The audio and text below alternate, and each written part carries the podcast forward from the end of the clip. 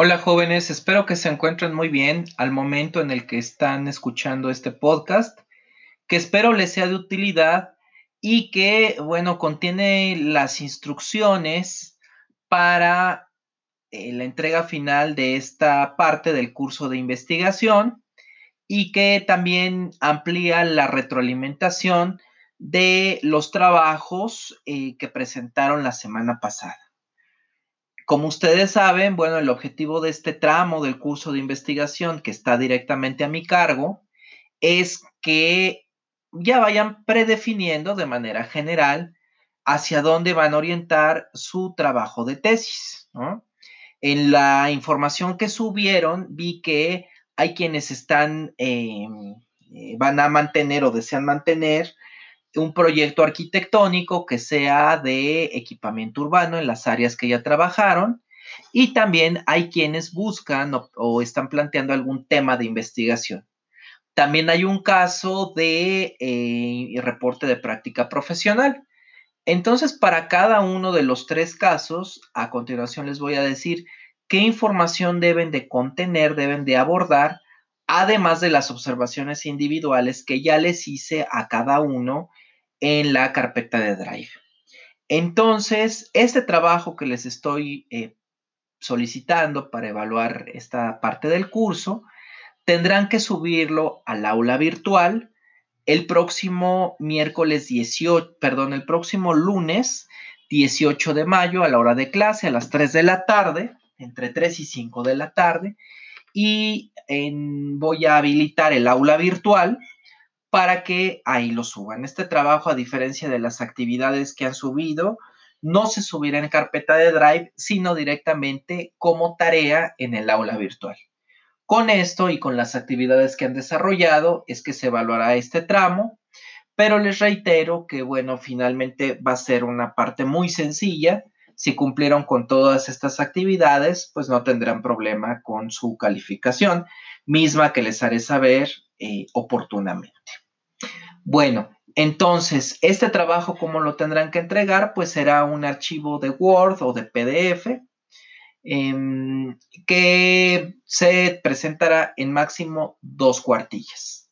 Con eso es más que suficiente porque les reitero, el objetivo es que ustedes predefinan qué quieren hacer en su eh, tesis eh, y en su proyecto para titularse. Bueno, para quienes eh, están planteando hacer equipamiento urbano, estas son las observaciones.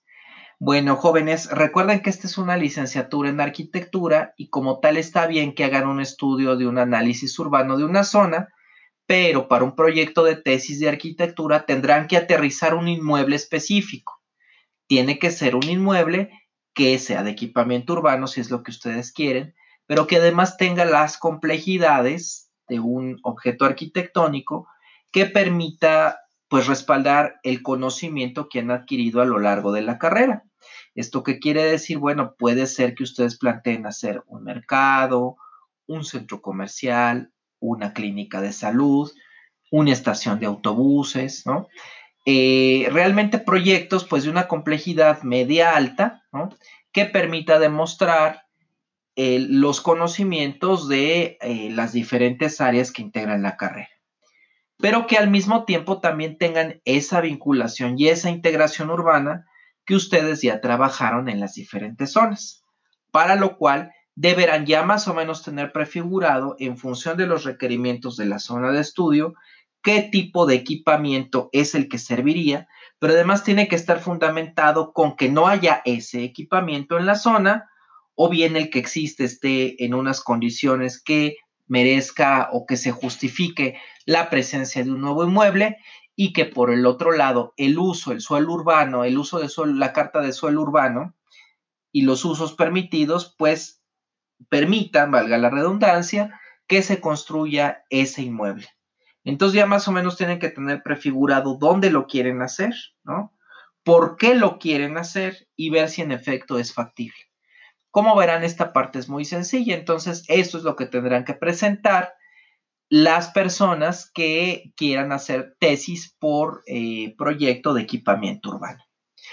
Para los que quieren hacer trabajo de investigación, eh, también les hice unas acotaciones y es importante que los proyectos de investigación ya eh, a nivel de tesis tienen por objetivo formar profesionistas que sean capaces de integrar y de realizar estudios, de realizar proyectos urbanos, eh, proyectos de impacto ambiental, con una justificación, con un argumento, Si ustedes quieren hacer una tesis de investigación para poder hacer proyectos de este tipo, consultorías, eh, esto les servirá.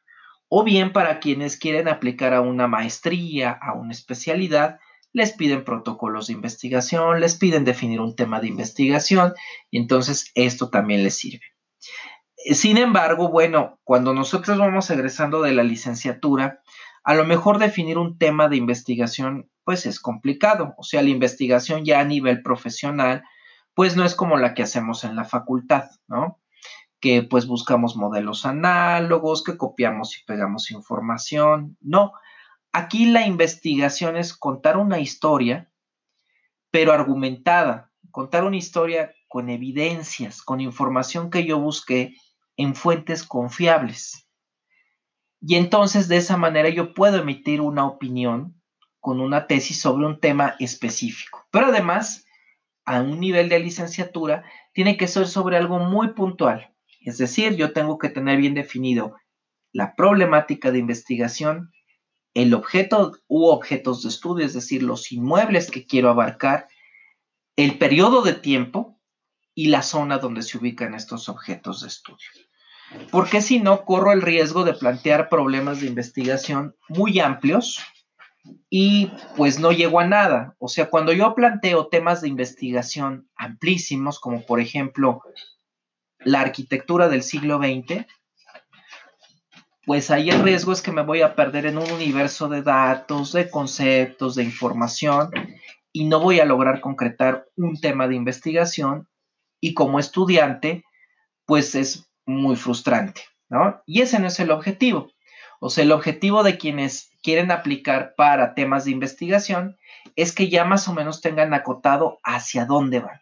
Pero esta acotación tiene que ser muy clara y muy específica, al menos con estos elementos que yo les digo. Vamos a suponer que ustedes quieren hacer una tesis de investigación sobre arquitectura del siglo XX, ¿no? Entonces, hay que irlo acotando. Bueno, arquitectura del siglo XX ¿En dónde? Pues desde luego en México, ¿no? O sea, yo no puedo estudiar arquitectura del siglo XX si en Europa, por ejemplo, a menos que pues yo pueda viajar a Europa y ver esos casos de estudio, que es mucho, ¿no? O sea, tiene que ser arquitectura de México en el siglo XX, en la Ciudad de México o en el Estado de México, que es donde vivimos en la mayoría, Ciudad de México o Estado de México. Luego, ¿Qué periodo? Siglo XX es muy amplio. Vamos a suponer que quiero trabajar movimiento moderno. ¿Ok? Movimiento moderno, ¿qué años? Vamos a suponer que quiero trabajar conjuntos habitacionales del movimiento moderno en la Ciudad de México. Estos conjuntos habitacionales del movimiento moderno se construyen entre los años 40 y 60. Y ubico mis casos de estudio. A lo mejor puedo tener Tlatelolco, la Miguel Alemán, lo que queda del Juárez. Entonces ya tengo definida mi zona de estudio, mi área geográfica. Y ahora el problema. ¿Qué problema quiero abordar en esos conjuntos? El estado de conservación física, describir la historia de cómo se originaron, ¿no?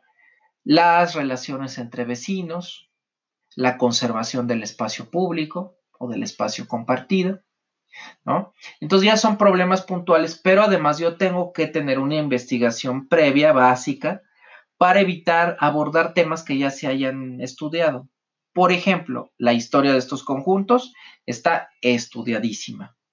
Yo no voy a aportar nada si quiero estudiar la historia de cómo se hicieron, porque hay muchísimos estudios al respecto. Entonces, no estoy generando algo nuevo al campo de conocimiento.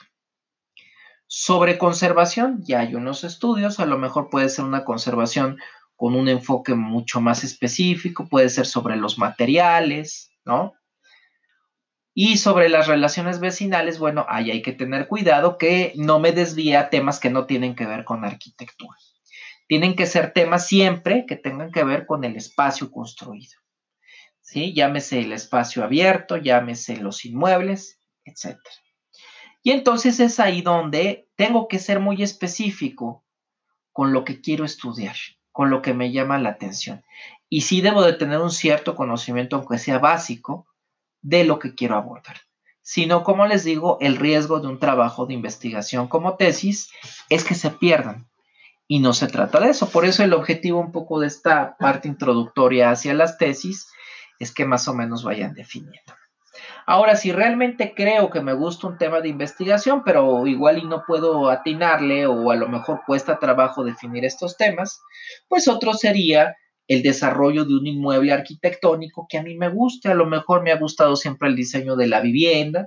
Bueno, pues puedo plantear hacer un, un plan maestro de viviendas, ¿no? Donde tenga varios conjuntos de habitación, ¿no? O a lo mejor me gustan los hoteles de playa, pues a lo mejor puedo plantear un hotel de playa, ¿no? Y entonces ahí la ventaja de que yo plantee un tema por proyecto es que pues realmente tengo más herramientas, más conocimiento, porque pues toda la carrera llevo haciendo proyectos. Esto no quiere decir que no hagan investigación. Al contrario, o sea, la investigación, si alguien quiere hacer estos trabajos o una, optar por esta opción de tesis, tienen que gustarle el tema de investigación y tiene, tienen que ser curiosos, inquietos, eh, que les guste buscar datos, información y no en Internet, sino en otras fuentes de información, ¿no? Entonces, esa es la diferencia. Proyecto arquitectónico también es muy válido. Yo, por ejemplo, me, titulé ya hace varios años, en el 2005, eh, hice un hotel de categoría especial en el centro histórico, ahí lo propuse, en un predio que está enfrente de la Alameda, eh, junto al Hotel Hilton, y esa fue mi tesis de licenciatura y me gustó mucho mi proyecto. Al inicio, yo quería hacer un hotel de categoría especial en la playa, pero pues no tenía manera de viajar a la playa, a la Riviera Maya. No tenía tiempo, trabajaba en ese tiempo, en ese momento, y pues también requería una inversión económica de viajar hacia la Riviera Maya. Entonces, bueno, dije, me gusta un hotel de categoría especial, pues vamos a plantearlo aquí en la Ciudad de México, y con eso me titulé. ¿no? En ese momento, pues no, no me dedicaba a la investigación ni nada de eso, pero es un tema que disfruté mucho como proyecto arquitectónico, ¿sale? Entonces, hay esas opciones, jóvenes, no pueden, este, digamos, no se desanimen por alguna u otra, pero sí, otra vez les recuerdo que esto les tiene que gustar. O sea, que lo que van a hacer sea un tema, ya sea de proyecto o ya sea de investigación, que les apasione. La ventaja de plantear un proyecto es que saben hacerlo. es que llevan cuatro años haciendo proyectos. Es que ya llevan una metodología de diseño. En investigación, pues a lo mejor no hay una metodología como tal.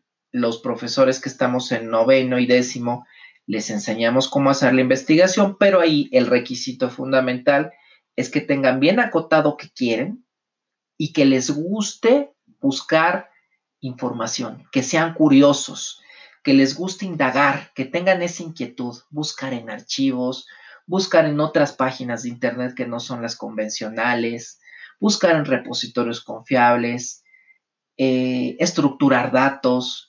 Eh, es también muy padre, pero es diferente. Y para el caso de eh, práctica profesional, yo en lo personal lo veo muy viable. Eh, yo, bueno, trabajé muchos años en mantenimiento de edificios en Telmex. Yo fui jefe de mantenimiento en Teléfonos de México y me tocó trabajar con contratistas de infraestructura, con contratistas que hacían albañilería, acabados, plomería, instalaciones, aires acondicionados, equipos contra incendio. Y es un mundo eh, del que se aprende mucho. Eh, es noble, a mí en lo personal el trabajo de mantenimiento me gusta mucho y de eso la ventaja es que siempre hay, hay, hay de dónde comer y hay de dónde vivir. El mantenimiento de inmuebles no se acaba, porque siempre un inmueble va a necesitar algo, ¿no? Y más si son inmuebles corporativos, como era el caso de Teléfonos de México.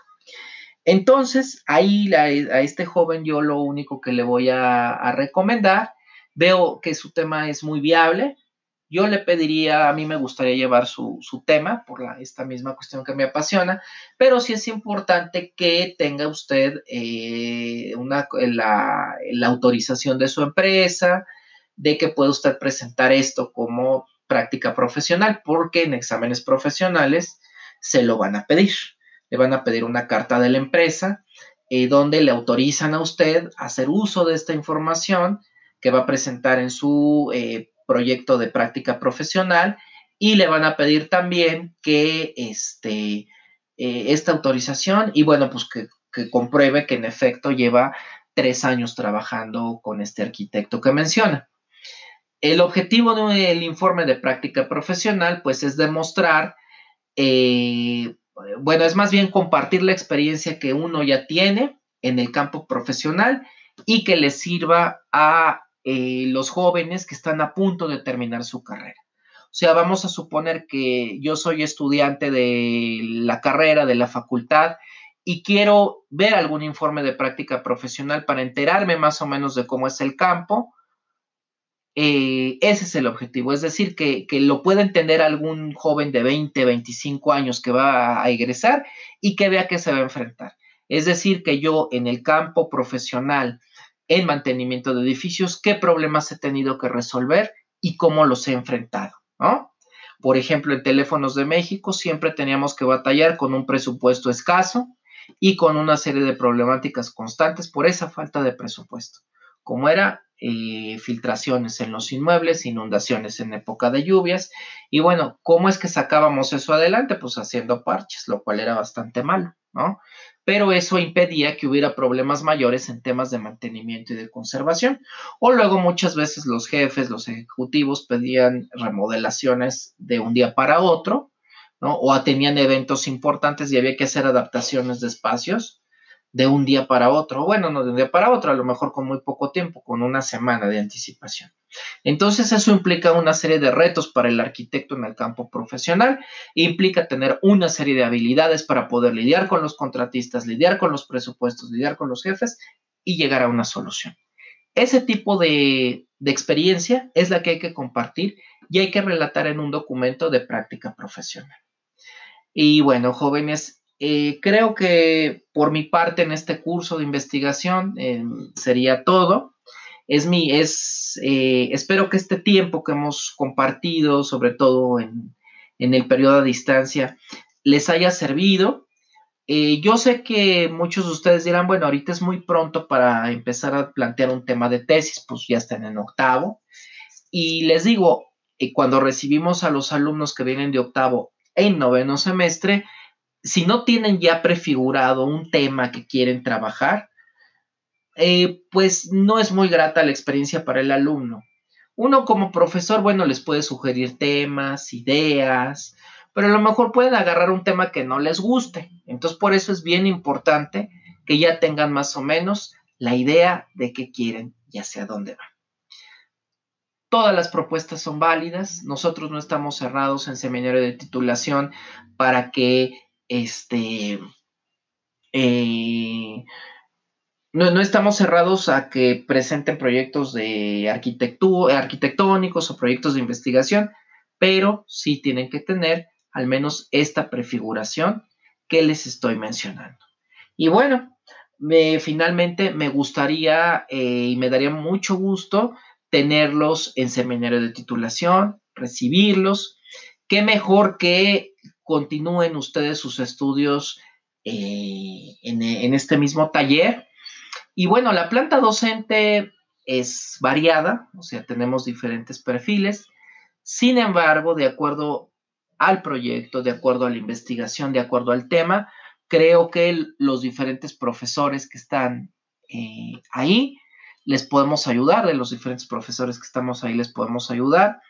Y siempre, bueno, la, coordinación de nivel que está a mi cargo, estamos en la mejor disposición de ayudarlos, de orientarlos y de apoyarlos en el caso de que hubiera algún, alguna eh, dificultad con sus, con sus profesores. Generalmente no la, no la hay, o sea, siempre hay manera de, que las cosas salgan. eh, los índices de titulación han mejorado y esa es un poco la política que tenemos, ¿no? En la medida de lo posible sacar proyectos y trabajos de buena calidad, ¿no? Y, motivarlos a que continúen y a que concluyan sus estudios con éxito. Y bueno, jóvenes, seguimos en comunicación y recuerden subir sus trabajos la semana que, eh, próxima. Hasta luego.